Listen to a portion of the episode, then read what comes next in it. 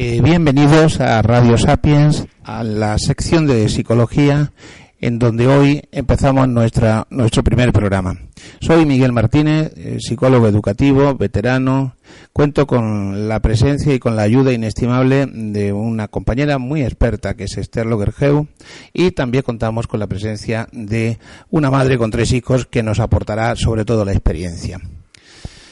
El primer tema que hemos elegido es eh, todo lo relacionado con la escolaridad, padres y escolaridad, lo llamaba yo de forma genérica, pero me gustaría que mm, repasáramos o ayudáramos a los padres eh, al menos en dos campos muy importantes, la determinación, la elección, eh, la búsqueda del tipo de colegio que creemos y que debemos pensar sobre él, que podemos dar a nuestros hijos o que debemos encontrar para nuestros hijos y una vez que hemos encomendado a un colegio de nuestra confianza, nuestros hijos, después nos queda a los padres una parte, una parcela, en la cual tenemos que ayudar, que es en la generación de hábitos de estudio, en el apoyo de las técnicas adecuadas para que nuestros hijos adquieran el hábito del trabajo y además aprendan la técnica del trabajo. En consecuencia, eh, consideramos que es un apartado muy importante. En primer lugar, porque la escolaridad ocupa mucho tiempo, la escolaridad abarcaría desde la etapa de infantil hasta yo diría que la etapa de universidad, pero en una responsabilidad más directa, al menos nos situaríamos hasta la secundaria, en torno a los 12 años. Si a llegada a esa edad nuestros hijos no son autónomos, debemos replantearnos que algo no hemos hecho bien y que las cosas se empiezan a complicar. Eh, hasta esa edad ha sido la estructura escolar y la estructura familiar los mm, parámetros o los moldes que han ido ayudando a generar los hábitos. Entonces, planteemos como mínimo desde que el colegio empieza a generar actividad escolar hasta que el niño se supone que es, nuestro hijo es capaz de ser autónomo, al menos desde los 6 hasta los 12 o 14 años. Ahora bien, no solamente hablamos de que ocupa mucho tiempo, sino que abarcaría también y deberíamos ser reflexivos en muchos ámbitos, no solo en la intervención directa. Yo diría que comentarios, actitudes que están relacionadas con la escolaridad son tan determinantes como otras intervenciones directas. Imaginemos que hablamos a nuestros hijos eh, pues considerando despectivamente contenidos o actividades del colegio digamos. Antes teníamos un solo libro, ahora lleváis muchos libros y no sé, por lo poco que aprendéis. Ah, en el colegio realmente, pues yo no sé, los profesores eh, no son justos. Eh, planteamientos que puedan ser críticos con la estructura escolar, con el contenido de la escolaridad, con el esfuerzo que para un hijo que no entiende la determinante futura que puede tener este esfuerzo, le significa él no entiende que mañana podrá ser mejor para él haber tenido una formación universitaria que no, haber tenido una formación académica que no, pero lo que sí entiende es que de entrada le significa un grandísimo esfuerzo. Si nosotros nos permitimos de una manera irreflexiva algunos comentarios despectivos, le estamos transmitiendo un doble mensaje. Por un lado le decimos que debe estudiar, pero por el otro lado le estamos diciendo que eso no sirve para nada. ¿Cuántas veces también no demostramos la importancia de la escolaridad pues contraviniendo horarios? Si un padre tiene la oportunidad de coger un puente y en, la en el colegio no lo tienen, muchas veces los padres decimos, bueno, pues puedes decir en el colegio, pues yo que sé, que estás enfermo, o firmamos una nota para justificar su ausencia, o sencillamente hacemos el puente, el niño no va al colegio ese viernes, con lo cual de alguna forma lo que le estamos diciendo es se puede no ir al colegio, que no pasa nada. Luego no llegues después el lunes y le digas, hijo, que tienes que hacer los deberes porque es importantísimo, porque, porque el viernes de la semana anterior le hemos dicho con los hechos que no era tan importante. Todo esto se enmarca en que el planteamiento de la adquisición de hábitos de estudio está dentro del contexto general educativo, no es un hecho aislado. Cuando nosotros educamos a nuestros hijos, los estamos educando en todos los órdenes, en los hábitos de higiene, en los hábitos de alimentación, en los hábitos de comportamiento y en los hábitos de responsabilización de los trabajos. Entonces, eh, podemos ser anárquicos y correctos y no exigentes o no eh, organizados en el, por ejemplo, en que se hay que ducharse o en que hay que acostarse a una determinada hora o en que la comida pues hay que hacerlas de una forma correcta y después pensar que la escolaridad funcionará bien. No, yo creo que el proceso educativo es todo un conjunto, un conjunto que se apoya mucho en el modelaje. Nuestros modelos propuestos a nuestros hijos van a ser muy determinantes de la asunción de tareas, de roles, de funciones, y esta, la escolaridad es una importante tarea no, no cabe la menor duda, pero una más dentro de las muchas eh, planos que el proceso educativo responsabiliza a los padres y es una tarea que tenemos que asumir como padres que hemos querido si somos unos padres responsables y conscientes. Partir de esta entradilla, quizá excesivamente larga, eh, decía, apuntaba, que por dónde empieza el tema de la escolaridad de los hijos. Evidentemente, creo que empezará por determinar qué colegio y en qué colegio vamos a confiar el compartir el proceso educativo de nuestros hijos. Realmente no es que llevamos al colegio a nuestros hijos para que le eduquen, es que vamos a coger una ayuda importantísima en planos como son los aprendizaje de conocimientos, pero también de valores y de actitudes, a un compañero de viaje, que es el centro escolar, pero nosotros no dejamos de tener responsabilidad, seguimos teniéndola y la vamos a compartir. Por lo tanto, el compañero que cogemos mm, hay que pensar con quién vamos a compartir este, esta responsabilidad tan importante que nos atañe. Por lo tanto, cuando nos planteamos elegir colegio debemos pensar muy seriamente y en varias claves a qué colegio llevaremos a nuestros hijos. A mí se me ocurre que en primer lugar deberíamos buscar un colegio que esté cercano a la casa. ¿Por qué? Sobre todo los que vivimos en ciudades grandes elegir un colegio mm, lejano de nuestro domicilio conlleva unos tiempos grandes de eh, idas y de venidas, de viajes en autobús. evidentemente se elimina la posibilidad de comer en casa si esto fuese un deseo de la familia. Pero además hay otro matiz desconectamos a nuestros hijos de su contexto familiar, es decir, en el, en el barrio, en la zona donde el niño ha nacido y donde el niño ha jugado, en el parque que ha jugado, tiene y, ha hecho unos contactos sociales ya, tiene unos amigos que empezaron, unos amiguitos que empezaron desde los primeros años de la vida y que al al sacar, contextualizar socialmente por el colegio al niño llevándole a un colegio lejano, allí encontrará otro grupo de amigos, evidentemente, pero no serán los que estaban en su barrio. Entonces, hemos perdido eh, pues eh, los, los amigos que ya había generado dentro de su contexto familiar. A partir de ahí se nos deben plantear otra serie de preguntas. ¿Un colegio privado un colegio público? Yo entiendo que privado o público hay una primera variable que es la, situación económica de la familia, porque indudablemente el colegio público tiene un costo mm, menor que un colegio privado, sobre todo si no es concertado. ¿Eso es sinónimo de que es mejor? No, pero es una realidad. También podrían plantearse algunas razones de tipo ideológico, porque la mayoría de los, por lo menos en toda la, península española, la mayoría de los colegios privados son religiosos. No todos, es decir, sobre todo algunos no concertados, eh, son privados seglares. Entonces, debemos pensar conveniencia, ventajas o inconvenientes. Indudablemente, ni hay que pensar que todos los colegios públicos son maravillosos, ni hay que pensar que todos los privados son maravillosos, ni lo contrario.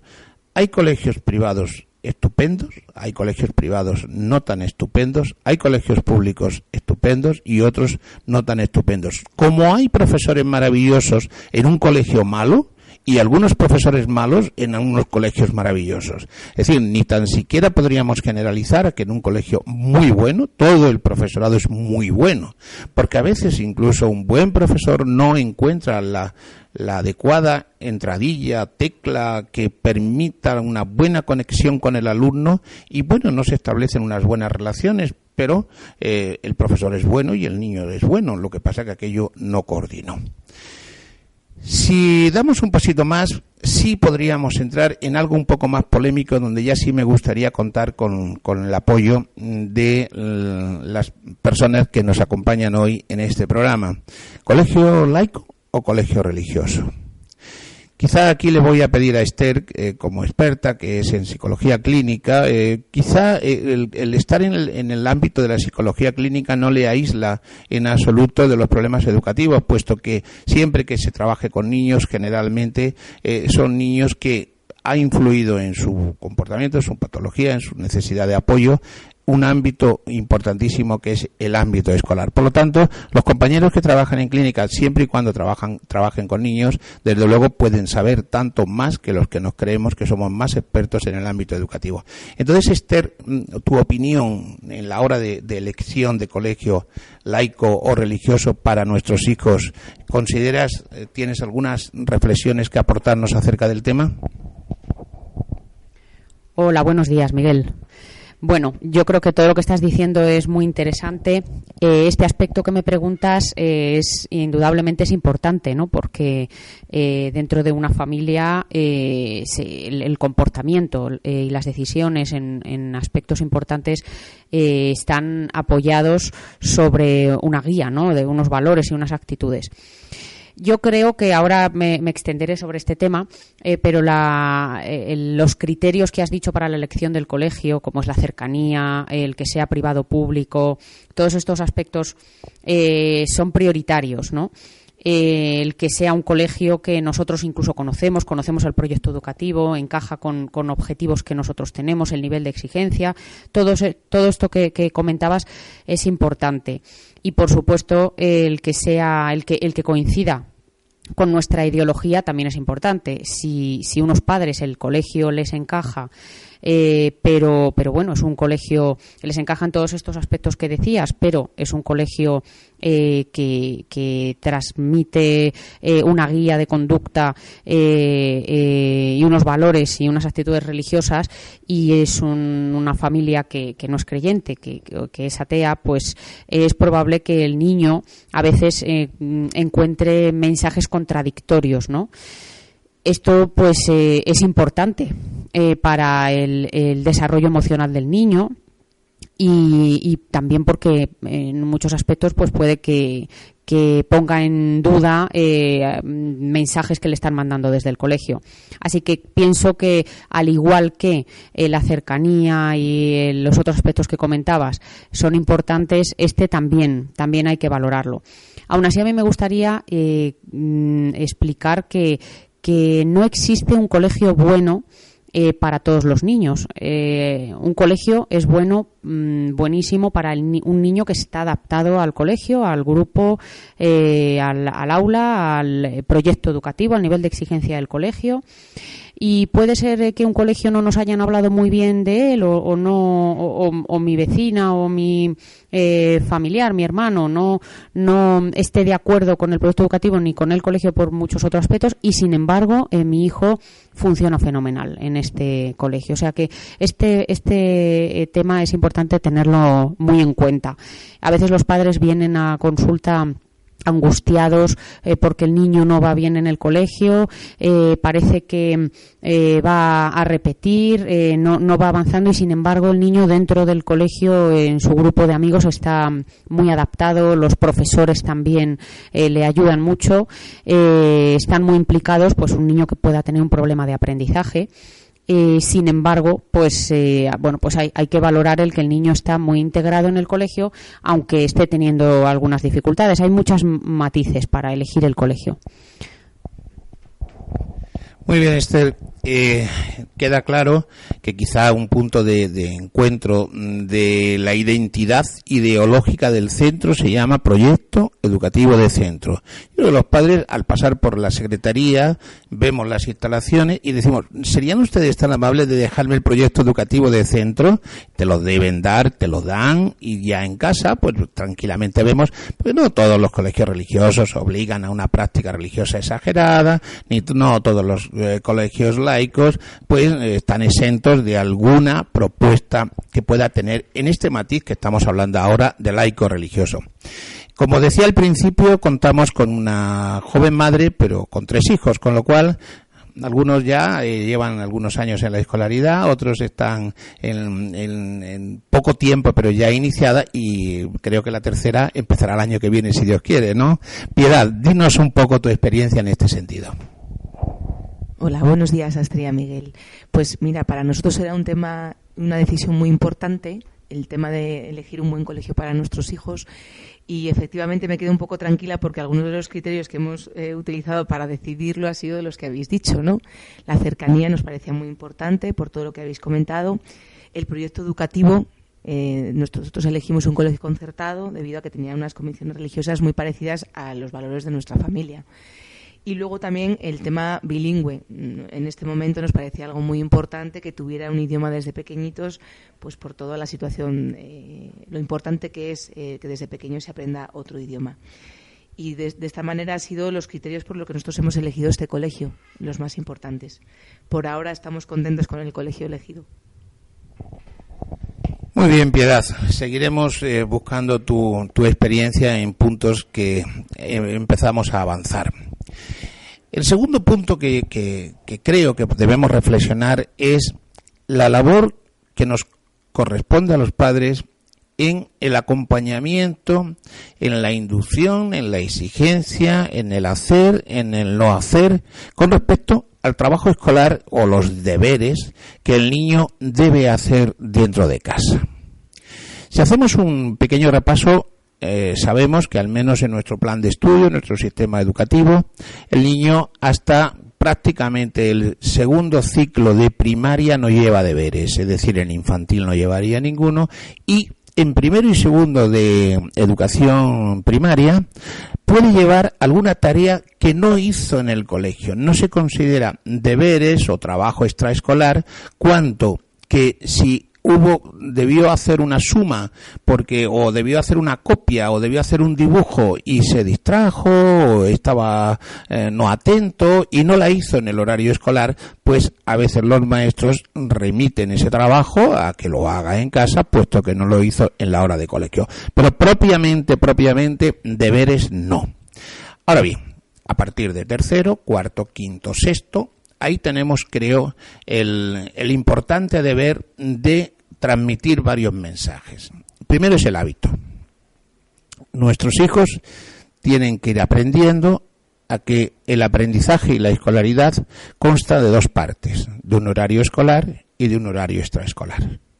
En ese horario extraescolar va habiendo una serie de cambios, eh, tanto en cantidad como en contenido. La cantidad. Digamos que si mm, nos ceñimos a la primaria, empezaría con no más de media hora diaria y debería terminar en torno a la hora diaria.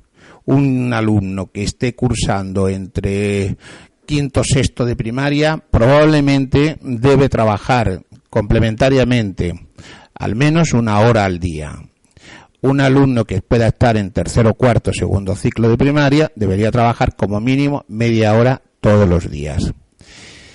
En ese tiempo, el alumno, y en esta etapa, el alumno prácticamente se limita a hacer deberes. Esto no es más que hacer una tarea encomendada por el maestro no tiene que generar creatividad en lo que debe hacer, no tiene que hacer demasiadas previsiones de futuro, no tiene que organizarse demasiado, puesto que se va a limitar a ir haciendo lo que el maestro le ha dicho. Únicamente que cuando va a haber algún control, va a haber algún examen, entonces, hombre, pues hay que estudiar esos recuadritos que vienen en los libros, que no son muchos, que son poquitos, todo lo que usted quiera, pero también tendrá que estudiar un poquito. Entonces, con esta responsabilidad de asumir lo que tiene que hacer diario, con esta habituación a saber que todos los días tiene que trabajar un horario, nosotros vamos inculcándole el hábito de que tendrá que hacer esa actividad extraescolar. Segundo lugar, esto no se improvisa. No se hace, ay, claro, no me apetece, que luego lo hago, que lo haré más tarde, que luego, y al final eh, viene la ducha, al final viene la cena, y al final tenía que acostarse y todavía el niño no había empezado con los deberes. No. Creamos un hábito, llega del colegio, puede ser a las 5, puede ser a las 4, puede ser a las cinco y media. Merienda, habrá si lo hay un tiempo de descanso, si lo hemos organizado así, pero habrá una hora que dirás a las 6 en punto, tú sabes que tienes que empezar tu trabajo complementario de casa. En ese tiempo está trabajando el tiempo mínimo que hemos establecido antes y el máximo puede prolongarse un poquito más. Tampoco consiste en que esté mucho tiempo, no es necesario. Por lo tanto, no vamos a estar tres horas diarias. Sería ilógico y negativo también. Entonces, una vez que hemos creado el hábito, hemos creado el horario, ¿qué papel nos corresponde a nosotros? Desde mi punto de vista, en estos primeros años, nuestra presencia mm, puede ser necesaria. Mm, no voy a decir imprescindible, pero sí conveniente. Pero nuestra presencia tiene que tener clarísimo que es con tendencia a retirarnos. Es decir, yo no voy a perdurar toda la vida con mi hijo haciendo los deberes cuando llegue a la secundaria, cuando llegue al bachiller y cuando llegue a la universidad y cuando llegue a preparar las oposiciones. No.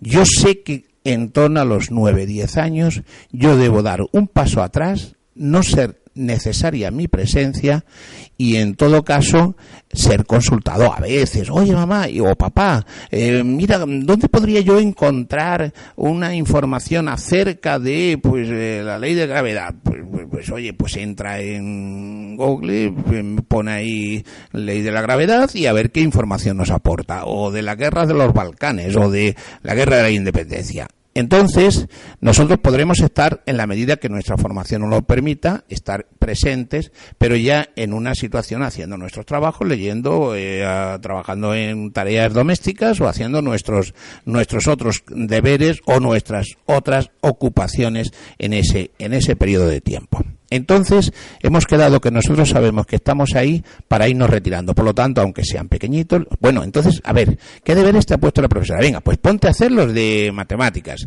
Y, y nosotros nos retiramos para que él, y cuando llegamos, decimos, ay, qué bien, ya lo has terminado. Ay, oye, ¿qué pasa? Que te has distraído, que no has hecho nada. Y entonces le empujamos a que lo hagan. Estas intervenciones, como digo, tienen que ser sobre todo reforzantes. Eh, muchas veces mm, estamos mm, eh, encima, pero estamos en un encima negativo. Ah, muy mal, esto lo has hecho fatal. Cuando eh, pues llega a lo mejor el otro padre que no estaba en ese momento presente, fíjate qué disgusto tengo porque hoy no ha hecho nada y, y somos solamente motivo de queja. Debe ser lo contrario, debe ser un refuerzo positivo. Ay, qué bonito te ha quedado esto. Oye, pues cuando venga papá o cuando cuando venga mamá, se lo vamos a enseñar. Mira, lo vamos a dejar a la entrada que lo vea, verás tú cómo se va a sorprender favorablemente. Bueno, pues él tiene que empezar a entender que el esfuerzo que hace es una fuente de prestigio en el afecto que va a generar en las figuras parentales. No podemos transmitirle el mensaje de que ese esfuerzo es porque el día de mañana va a ser ingeniero. No, es porque en este momento papá y mamá quieren que estudies. Y cuando lo haces, papá y mamá se sienten muy felices. Y cuando están muy felices, te quieren mucho más. Y como te quieren mucho más, tú vas a estar acogido, querido y muy bien situado. Y ahí vamos a romper celos, vamos a romper otra serie de problemas que se nos pueden pueden generar que a veces, muchas veces, eh, vienen siendo sencillamente que no hacen los deberes para llamar nuestra atención. Que llame nuestra atención porque ha hecho los deberes, no porque no hace los deberes. Creo que este es un mensaje también importante. Entonces, a partir de aquí, si tenemos claro que vamos a, estar presentes hasta los 9-10 años y después quizá ausentes, vamos a saber que la siguiente fase, cuando llegue a secundaria, el niño ya tiene que saber organizarse, porque ya ahí sí nos vamos a ir probablemente en torno a las dos horas, sí nos vamos a ir a un planteamiento donde va a requerir que él vaya estudiando a lo mejor media hora por asignatura que va a tener al día siguiente, si requiere adelantar mucho estudio porque ya no solo son deberes, probablemente en secundaria ya no tiene deberes, tiene más que estudiar y tiene que ir sabiendo estudiar. Esto lo dejaremos para el final de esta de este programa y a partir de ahí vamos a cerrar un poco con la opinión de, de la experta y de la eh, y de la madre un poco esta primera parte que no sé si compartimos o no compartimos totalmente. Si os parece, empezamos por piedad como como madre y con la experiencia de madre. Si compartes conmigo estos eh, primeros consejos, sobre todo me he parado un poquito en torno a la secundaria. Me he situado prácticamente en la primaria. Pues sí, la verdad es que son unas buenas indicaciones porque muchas veces los padres no sabemos muy bien cómo acompañar a los hijos en los deberes. Eh, pues la verdad es que mm, yo intento estar un poco con, que me consulten las dudas y un poco responderles, pero simplemente más como labor de supervisión y por supuesto premiarles por el esfuerzo que han hecho y por lo bien que han hecho los deberes. Esa es mi opinión y habitualmente es lo que hago como madre con mis hijos que hacen los deberes. Esther, algo que añadir a esta primera parte. Mm, nos queda todavía mucho, ¿eh? pero vamos, a esta primera parte. ¿Quieres añadir alguna cosa? Bueno, reforzar lo que has dicho, yo estoy totalmente de acuerdo con el, todo el proceso de independencia que has planteado. Y bueno, lo, único eh, a lo mejor subrayar que, cada niño va, tú has planteado una guía eh, a partir de los nueve años que deben ir estando gradualmente solos eh, hay niños que a lo mejor tardan un poquito más o quizá un poquito antes ya son un poquito más autónomos. Eh, ahí ya el desarrollo de la intuición de los padres, el ir viendo cómo pueden ir, eh, en qué momento ellos pueden ir adoptando esa responsabilidad. Y bueno, por el resto, mm, yo creo que lo has explicado muy ordenadamente y, y, bueno, como siempre, pues, pues fenomenal. con compañeros de tertulia y de radio como las dos presentes de gusto. Uno se refuerza, se motiva y damos un pasito más adelante. Eh, un poco Esther ya apuntado, premio, y creo que también eh, Piedad eh, también lo apuntaba, los premios, los castigos, las consecuencias. Yo este capítulo, que es el que venía a continuación, lo he titulado con interrogación, premios, castigos o consecuencias. ¿Qué quiero decir con esto? Eh, tenemos eh, muchas veces la tendencia a, los premios muchos padres, la mayoría. Yo diría que últimamente, sobre todo, eh, los padres de, una edad en torno a los 35, 40, 45 años, eh, pues queremos dar a nuestros hijos lo que no tuvimos a lo mejor nosotros, queremos, eh, pues creemos demasiado en el premio material como única estrategia de refuerzo de las conductas. A veces puede venir la conducta contraria, el castigo, sobre todo cuando tenemos esta política, cuando las cosas no salen como queremos, entonces los castigos, ¡hala, castigos, castigos! A lo mejor ni tan siquiera son físicos, porque yo creo que ya hoy, por suerte, en la, el proceso educativo y entre personas civilizadas, el castigo físico está desterrado. Pero hay muchas formas de castigar. Yo recuerdo algún profesor que decía, eh, bueno, ahora no pegamos en clase, pero cuando decimos a un alumno, eres un burro, eres un animal, creo que le estamos dando una bofetada afectiva también muy eh, grave y muy importante que hay que saber moderar. Entonces, por eso yo me he atrevido a apuntar este tercer concepto de que transmitamos a nuestros hijos la, la, idea de que en educación no se producen ni premios ni castigos, sino consecuencias a la conducta que hagamos. Y esto ocurre en la vida.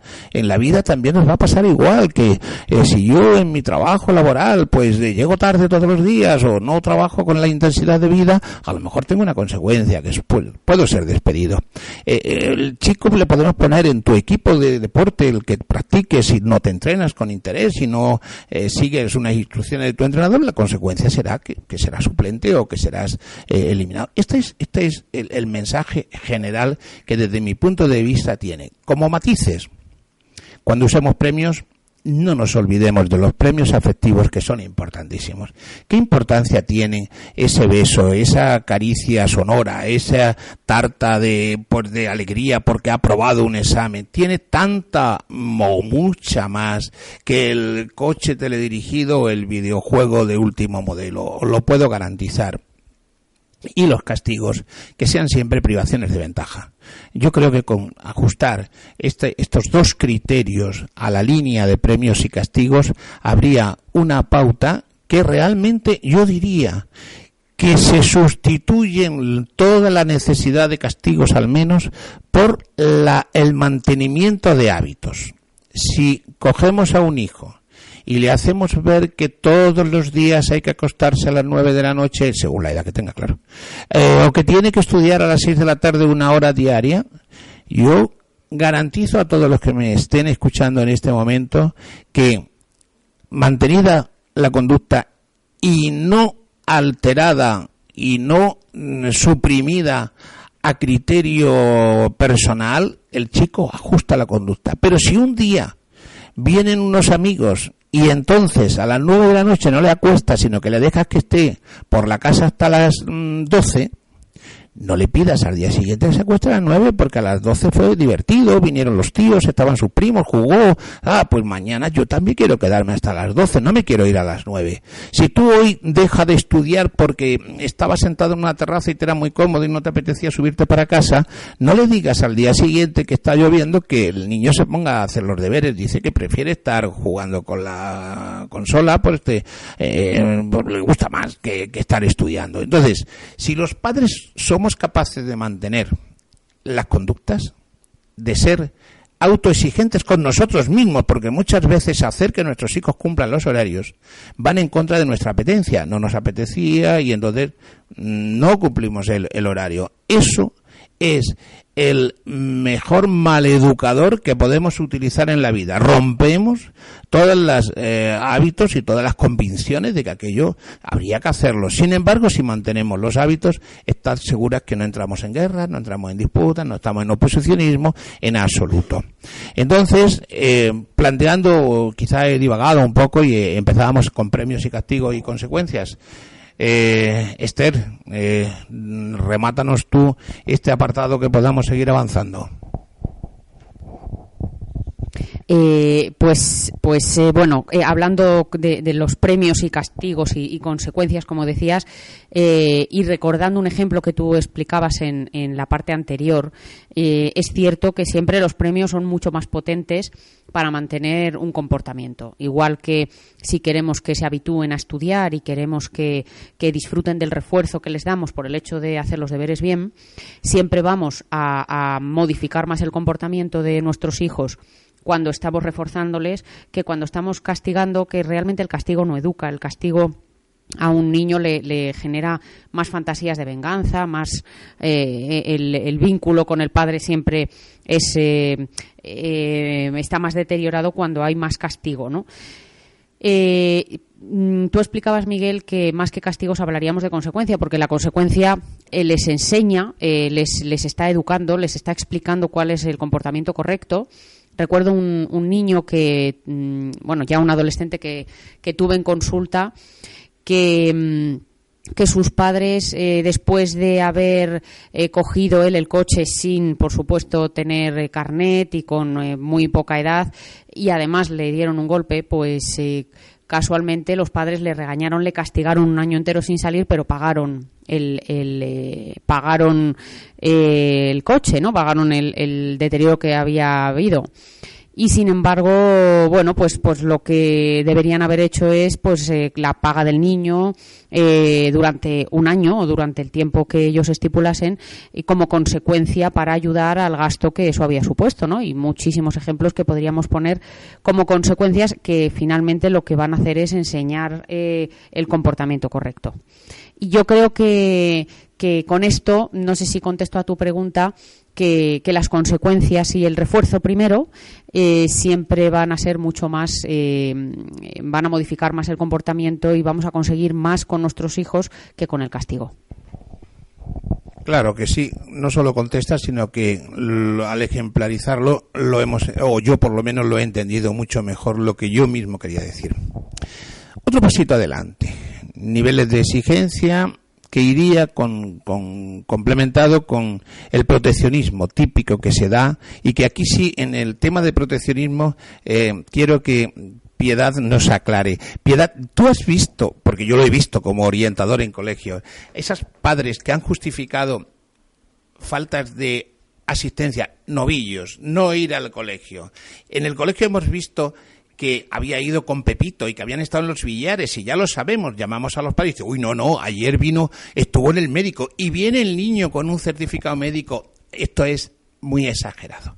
Pero justificaciones de que el niño no ha estudiado y la mamá dice estuvo enfermo con 38 de fiebre es una leyenda eh, popular eh, o esto es verdad y tú como madre a veces has hablado con algunas amigas porque no creo que tú eso lo hayas hecho con tus hijos, ¿no?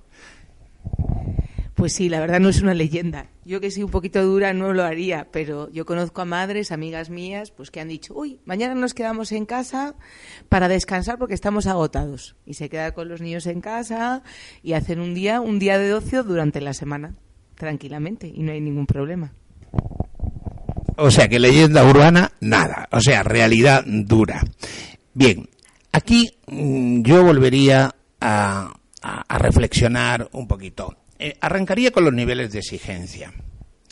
A ver, no podemos pedir a todos los hijos el mismo rendimiento es bueno que nos deje, que nos aconsejen, que nos den el diagnóstico, que nos den la pauta, porque eso de que los padres creemos que todos nuestros hijos son superdotados no es cierto. Uno como padre sabe que tiene hijos más hábiles, con mejor eh, capacidad, con menor capacidad, con mayor habilidad eh, física, con menor habilidad física, con mayor talento musical o con mayor gracia y simpatía para contar un chiste. Y otros pues tienen menos habilidades en un orden y a lo mejor tienen en el otro.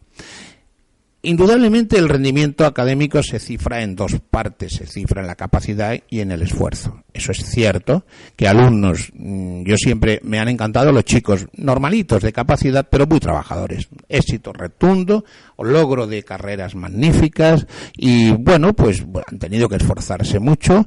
Eh, luego, sin embargo, están el muy inteligente, que generalmente genera un fracaso escolar muy abundante. ¿Por qué? Pues porque sencillamente en los primeros años estos niños se acostumbraron a rendir sin hacer nada. Porque les sobraba tiempo, porque iban sobrados. Y llegó un día que ya tendrían que haber hecho algo, pero como no hacían nada, pues siguieron sin hacerlo. En consecuencia, empezaron a tener un fracaso escolar. Y evidentemente, en la mayoría de los casos, eh, pues incluso, a lo mejor, no llegaron ni tan siquiera a obtener una graduación académica universitaria, porque quedaron, se quedaron por el camino. Pero dicho esto, creo que los padres deberíamos entender esta capacidad de cada uno de nuestros hijos insisto, para ello están los tutores y los orientadores, que nos pueden poner muy en pauta de por dónde van las capacidades de nuestros hijos. Y entender que en uno el aprobado puede ser motivo de alabanza y en otro el notable puede ser motivo de recriminación, puesto que su rendimiento debería ser el sobresaliente, mientras que en el del aprobado, si era ese su límite, ahí requiere el refuerzo. Por lo tanto, no exijamos a nuestros hijos por igual. Mm, pueden tener una transmisión genética idéntica porque son hijos nuestros, pero ninguno va a ser idéntico en sus capacidades. Y lo que sí podemos pedir a nuestros hijos es un esfuerzo máximo. Ahí se lo podemos pedir a todos. Por lo tanto, ajustemos nuestros niveles de exigencia a lo que podemos entender como capacidades y nuestros niveles de exigencia en cuanto al esfuerzo, por supuesto, debemos exigírselo al máximo. A partir de ahí, hemos entrado en una dinámica que probablemente los psicólogos hemos sido los primeros culpables. Yo cuando empecé a trabajar en mi vida profesional recuerdo que mis primeras charlas siempre eran pues Freire, eh, las escuelas de Summerhill, eh, los planteamientos de la autoridad liberadora y los planteamientos eh, siempre de absoluta planteamiento liberal en la educación porque íbamos o teníamos unos planteamientos educativos muy eh, apoyados en el castigo, en la fuerza de, la autoridad paterna y materna y en consecuencia pues no nos parecía a los propios psicólogos que era la línea educativa correcta y efectivamente todos eh, propugnamos al unísono un cambio de actitud educativa. Y el cambio se ha producido, pero queridos amigos, nos hemos pasado de, de, frenada, porque hoy lo que está primando son libros como El pequeño dictador de Javier Urra o El síndrome del emperador de Garrido, eh, donde nos dicen, ojo, que nuestros eh, nuestros hijos se están empezando a convertir en, tiranos, es decir, ya no es la autoridad paterna, sino la, tiranía del hijo. En la Comunidad de Madrid el año pasado ha habido más de 8.000 denuncias de padres por maltratos de hijos mm, y muchos de ellos menores. Eh, cuando un padre o una madre va a denunciar a un juzgado eh, unas agresiones físicas constantes y mantenidas por parte de un hijo tiene que ser muy duro, tiene que ser ya muy insostenible la situación.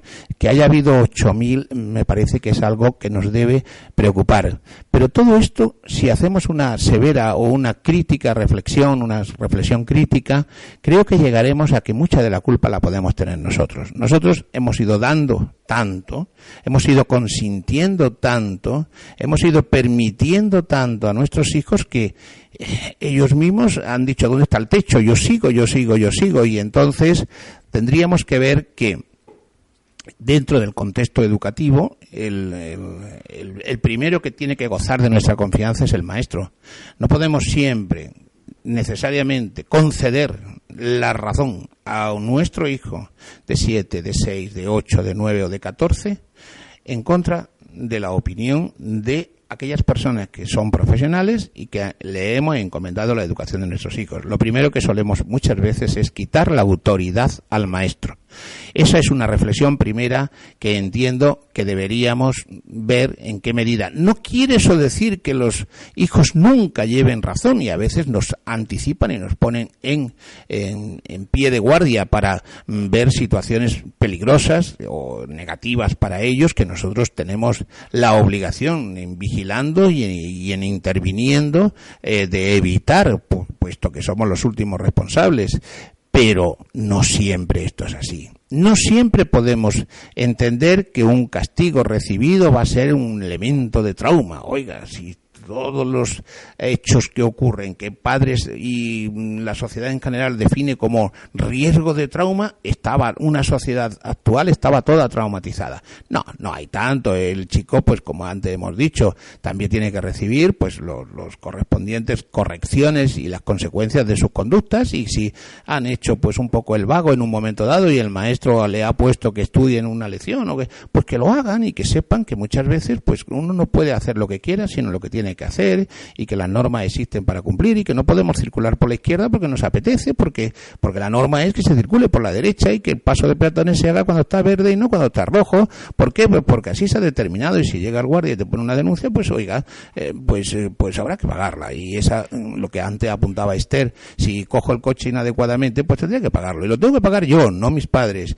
Y lo que antes eh, hablábamos de estas, estas justificaciones injustificables por parte eh, de los padres. Entonces, quedaríamos en que estos niveles mm, de exigencia mm, deben ajustarse. Pero este proteccionismo, y aquí sí que mm, vamos a aprovecharnos de la, de la formación y de los conocimientos de Esther, yo tengo la convicción de que este proteccionismo exagerado de los padres nos puede llevar a unos rasgos de personalidad adulta que indudablemente creo que pueden eh, ser muchísimo peores para nuestros hijos que la posible felicidad que le damos eh, consintiéndole o, protegiéndole o haciendo nosotros los deberes por él, llevando, pero ¿qué adelantamos con hacer nosotros una lámina muy bonita para que le pongan un sobresaliente si la hemos hecho nosotros? ¿Qué adelantamos haciendo nosotros un trabajo de un lo que sea si lo hemos hecho nosotros? Yo prefiero que, mi hijo saque un 5 por un esfuerzo personal que le den un 10 por un trabajo que yo he hecho. Es que realmente nos estamos engañando a nosotros mismos. ¿Para qué? Para luego de enseñarlo a, los papás de los otros hijos, de los otros compañeros o de los otros alumnos, y eso saben que se lo había hecho a sus padres, o sea, y ellos también a lo mejor lo habían hecho, o sea, pero ¿de qué vamos? Eh, entonces la, pregunta, y concretando un poquito, Esther, es este excesivo proteccionismo que a veces los padres queremos mm, trasladar a nuestros hijos a medio y largo plazo conlleva consecuencias negativas o esto no pasa absolutamente nada? Eh, sí, eh, efectivamente las consecuencias son muy importantes porque eh, la protección de los padres nunca favorece la madurez de nuestros hijos tampoco favorece el que se responsabilicen de su vida, ¿no? Las consecuencias, bueno, pues consecuencias en la personalidad de, de nuestros hijos es, pues, serán adultos con falta de límites, serán adultos con poco autocontrol, eh, serán adultos con baja tolerancia a la frustración, porque si estoy acostumbrado a que con poco esfuerzo consigo las cosas, porque tengo ayudas, estoy más acostumbrado a recibir que a dar, eh, tiranizo a mis padres, por supuesto, porque estoy acostumbrado a que ellos me den más que a yo participar. Eh, otra de las consecuencias es una insatisfacción constante porque, bueno, en la vida las cosas cuestan esfuerzo, mucho esfuerzo, y si no estoy acostumbrado a hacerlo, pues la sensación constante en todos los aspectos, tanto en las relaciones sociales como eh, pues eh, a la hora de enfrentarme a, retos como terminar un bachillerato, conseguir un, terminar cualquier curso, no, no solo un bachillerato, eh, conseguir cualquier objetivo, incluso deportivo, cualquier objetivo en, en la vida requiere un esfuerzo pues eh, si, estoy acostumbrado a que hay una protección, estoy acostumbrado a conseguir las cosas con poco esfuerzo, pues la insatisfacción y la, la baja tolerancia a la frustración son constantes. Y muy importante también un bajo, una baja autoestima. El autoconcepto que tienen estos niños eh, y estos adultos en su vida es un, mal autoconcepto porque eh, aunque no lo expresen piensan que, que, los demás tienden a conseguir las cosas, que ellos tienen eh, poca suerte y además que no tienen capacidad para conseguirlo. O sea que, que como os explico los resultados y que lo vemos muchísimo en las consultas, muchísimas demandas de padres eh, que, que, no saben cómo manejar a sus hijos, no saben cómo manejar, tienen muchísimo miedo al comportamiento de sus hijos, miedo a que se enfaden, por ejemplo, miedo a que se enfaden si no les dan la, la, paga diaria, porque a veces no es la paga semanal, sino si no le dan la paga diaria, miedo a que se enfade si no pone el programa de la televisión eh, y, bueno, un, día a día que ni siquiera para el propio adolescente ni, ni para el propio niño es, soportable.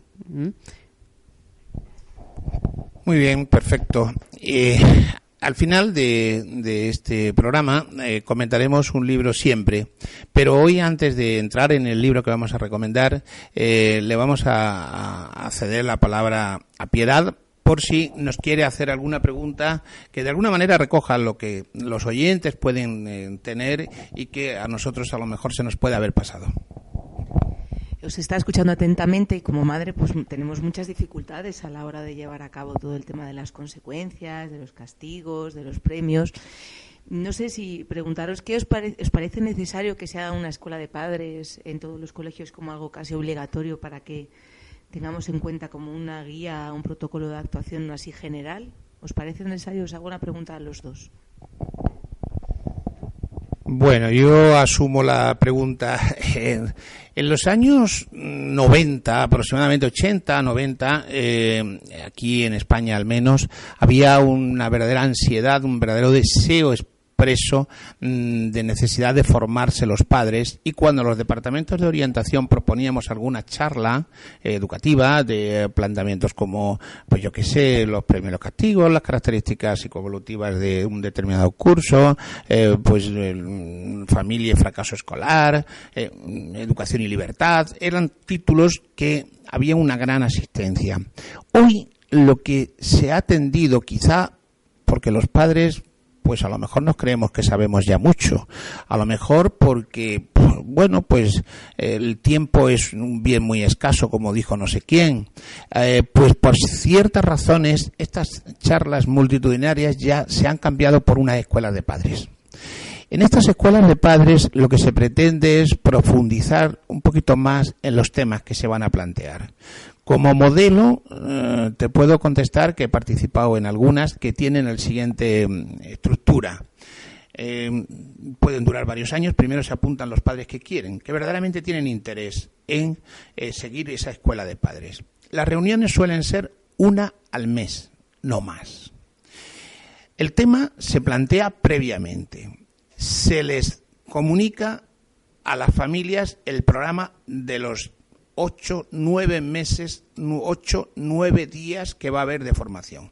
Se establecen los temas recogiendo las opiniones, las necesidades o lo que han demandado los propios padres que se inscribieron en la escuela de padres.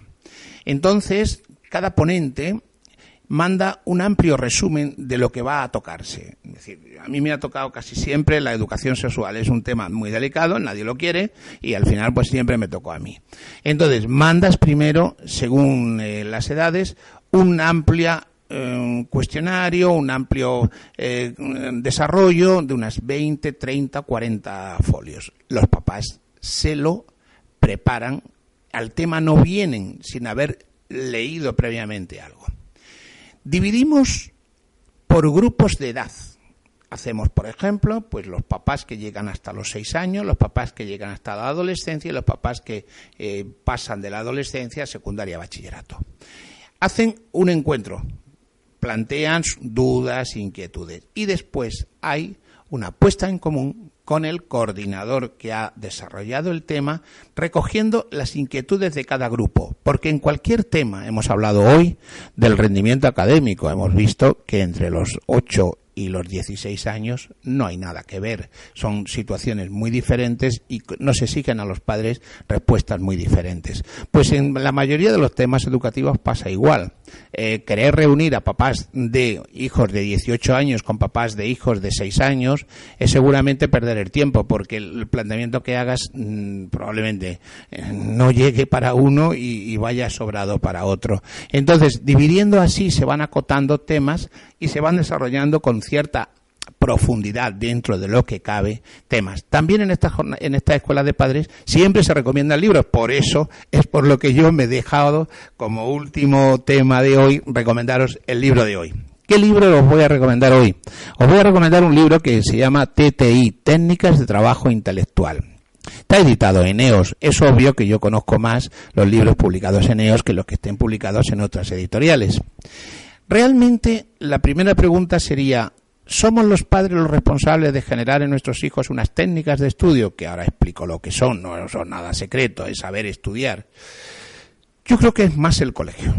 Pero hemos quedado que la tarea, el proyecto de la educación de nuestros hijos lo compartimos con el centro y el centro comparte con nosotros la tarea que más le toca a él, que es la parte de aprendizaje de conocimientos y de hábitos de estudio en consecuencia. Por lo tanto, nosotros también debemos saber de qué va esto, debemos saber ayudar y sabemos, en todo caso, contestar a nuestros hijos cuando dicen, es que no sé estudiar eh, pues la historia o no sé estudiar la geografía o las matemáticas. Realmente, eh, por ejemplo, en este libro se hace un planteamiento clásico. No eh, fue ha sido un libro bestseller para la editorial, puesto que se recomendó para por el propio ministerio fue recomendado y hoy sigue siendo un manual de aprendizaje de técnicas de estudio. Eh, lo subtitula los, el subtítulo que los autores le ponen es aprender a aprender, lo cual suena de entrada eh, suena así como muy bien, ¿no? Entonces, bueno, tiene consta de un manual que es amplio, que es el que daría formación al tutor que quiera trabajar este plano o al padre, a los padres que queramos trabajar este plano. Y dos cuadernos de trabajo más para el alumno, para ejecutar las distintas tareas, eh, los distintos planos que intervienen en, las técnicas de estudio. Hombre, indudablemente en las técnicas de estudio pues hay aspectos externos del estudio, eh, hay que estar cómo tiene que ser la habitación, pues cómo tiene que ser la mesa, que el niño no puede estar tumbado, yo he visto casos, me han contado, no, el niño se tumba en la cama y yo le leo la lección, pero ¿qué es esto? ¿En qué país estamos viviendo? Y esto es verdad, que no estoy contando, lo que os cuento son mm, productos de experiencias, de, de comentarios de madres o de padres que, han hablado conmigo en mi vida profesional. Entonces, realmente, pues bueno, la mesa tiene que, la silla tiene que ser cómoda, pero no confortable, el sitio, la posición, la luz, la iluminación, la ventilación, en fin, los aspectos externos al estudio. Y después lo que es propiamente estudiar un tema yo no he visto que haya cambiado gran, de, una forma clara eh, o importante las técnicas desde que yo empecé a, enterarme de que iba esto hasta la fecha de hoy. Y, les garantizo que ha transcurrido muchos años. planteamiento primero es decir, nosotros vamos a estudiar un tiempo, una asignatura, media hora, tres cuartos de hora, nada más que ese tiempo. En este tiempo voy a mirar qué tema voy a estudiar. Pues bueno, pues no sé, la guerra de la independencia. Muy bien, pues la guerra de la independencia. A ver, ¿cuántas hojas tiene la guerra Ah, pues tiene seis hojas la guerra de la independencia. ¿Qué preguntas contiene la guerra de la independencia? Pues mire usted, la guerra de la independencia contiene la revolución de los eh, em, alcaldes de Móstoles y de no sé dónde, el levantamiento de armas contra los franceses, la batalla de Bailén y las dedicaciones de Bayona. Pues yo qué sé, pues muy bien, pues vale, pues ya tenemos, eh, he dimensionado el tema. Y ahora cojo y digo, vamos a ver la primera pregunta. Lectura comprensiva. ¿Qué es lectura comprensiva? Cojo la primera pregunta y leo lo que dice la primera pregunta enterándome de lo que dice. Lectura comprensiva. Primera fase. Segunda fase. Subrayado. Cojo y subrayo aquello que considero más importante, que debería tener cierta conexión en una lectura solo de lo subrayado y que no es todo, porque si es todo no es subrayo, ya lo meto en un cuadro, es decir, tienen que ser parte del texto nada más. Y tercera es hago un resumen, paso a una carpeta que voy a llevar de resúmenes de, temas, he abierto el tema 14, que era la guerra de la independencia, y he puesto la primera pregunta, y ya de lo subrayado, hago un esquema que ya puede llevar mis siglas, un por qué con un por en vez de escrito todo, una flecha, cosas que a mí me interpreten adecuadamente, de tal forma que nuestros hijos llevarán un tema a un folio, a dos folios como mucho. Esto se puede hacer en asignaturas como la historia o la geografía, pero no se podrá hacer, por ejemplo, en matemáticas. ¿Por qué? Porque en matemáticas la forma de estudiar seguramente es hacer los deberes, hacer los problemas que ha marcado, que vienen al final de cada lección, porque aquí no hay que aprenderse el teorema de Pitágoras, lo que hay que saber es aplicarlo, aplicarlo a un caso donde te dan un lado, te dan otro, te dan una hipotenusa, te dan un cateto, y tú tienes que saber aplicar la fórmula y obtener el resultado correctamente. Por lo tanto, hemos dicho que esto ellos le llaman eh, los autores del TTI eh, le llaman el, método CASA que es observación que es comprensión que es subrayado eh, que es síntesis y por último la última la A de aprendizaje. Bueno pues se repasa un poquito se memoriza un poquito ya ese resumen que es mucho más cómodo para memorizar. Entonces todas aquellas asignaturas que podemos trasladar a este proceso que son a lo mejor el 50 o el 60% de las asignaturas de estudio lo haremos así. En otras asignaturas, como a lo mejor idiomas, pues tenemos que hacernos unas fichitas pequeñas, donde vamos a aprender vocabulario, pues poniendo la palabra por delante y por detrás. Entonces, estos vocabularios, pues los tenemos ataditos con una gomita, que lo podemos estar revisando, pues incluso cuando pues, estamos pues en un autobús o cuando estamos incluso esperando a comer, o, y vamos revisando, revisando y aprendiendo palabras. Le, debemos dar estrategias, todas estas estrategias vienen en este libro, más luego pues también vienen pues cómo hacer una reseña bibliográfica, cómo hacer una consulta de un libro, etcétera, etcétera. Puede ser un libro de interés amplio, de consulta, de tener en la casa, un libro cómodo, un libro interesante, eh, insisto, se llama mm, Técnicas de Trabajo Intelectual, es de la editorial EOS, y los autores son Pedro Carlos Gómez y Ana Pilar Gómez también, y eh, María Dolores García. Son las tres, los tres autores de este libro interesante y creo que cómodo y fácil. Pues bien, queridos amigos, con esta recomendación de este libro terminamos nuestro primer programa, muy ilusionados de que Radio Sapiens cubra una, un ámbito, un campo, un sector de ayuda para aquellos padres que quieran en el horario de la sección de educativa de psicología educativa pues mejorar y que no tengan un tiempo y que encuentren en nosotros una fuente de eh, ayuda para hacer un trabajo tan importante tan delicado tan complejo pero tan maravilloso y tan estupendo que es ser padre cada día si es posible mejor muy bien, y esperamos en los siguientes programas otros temas que también puedan ser de vuestro interés. Nada más.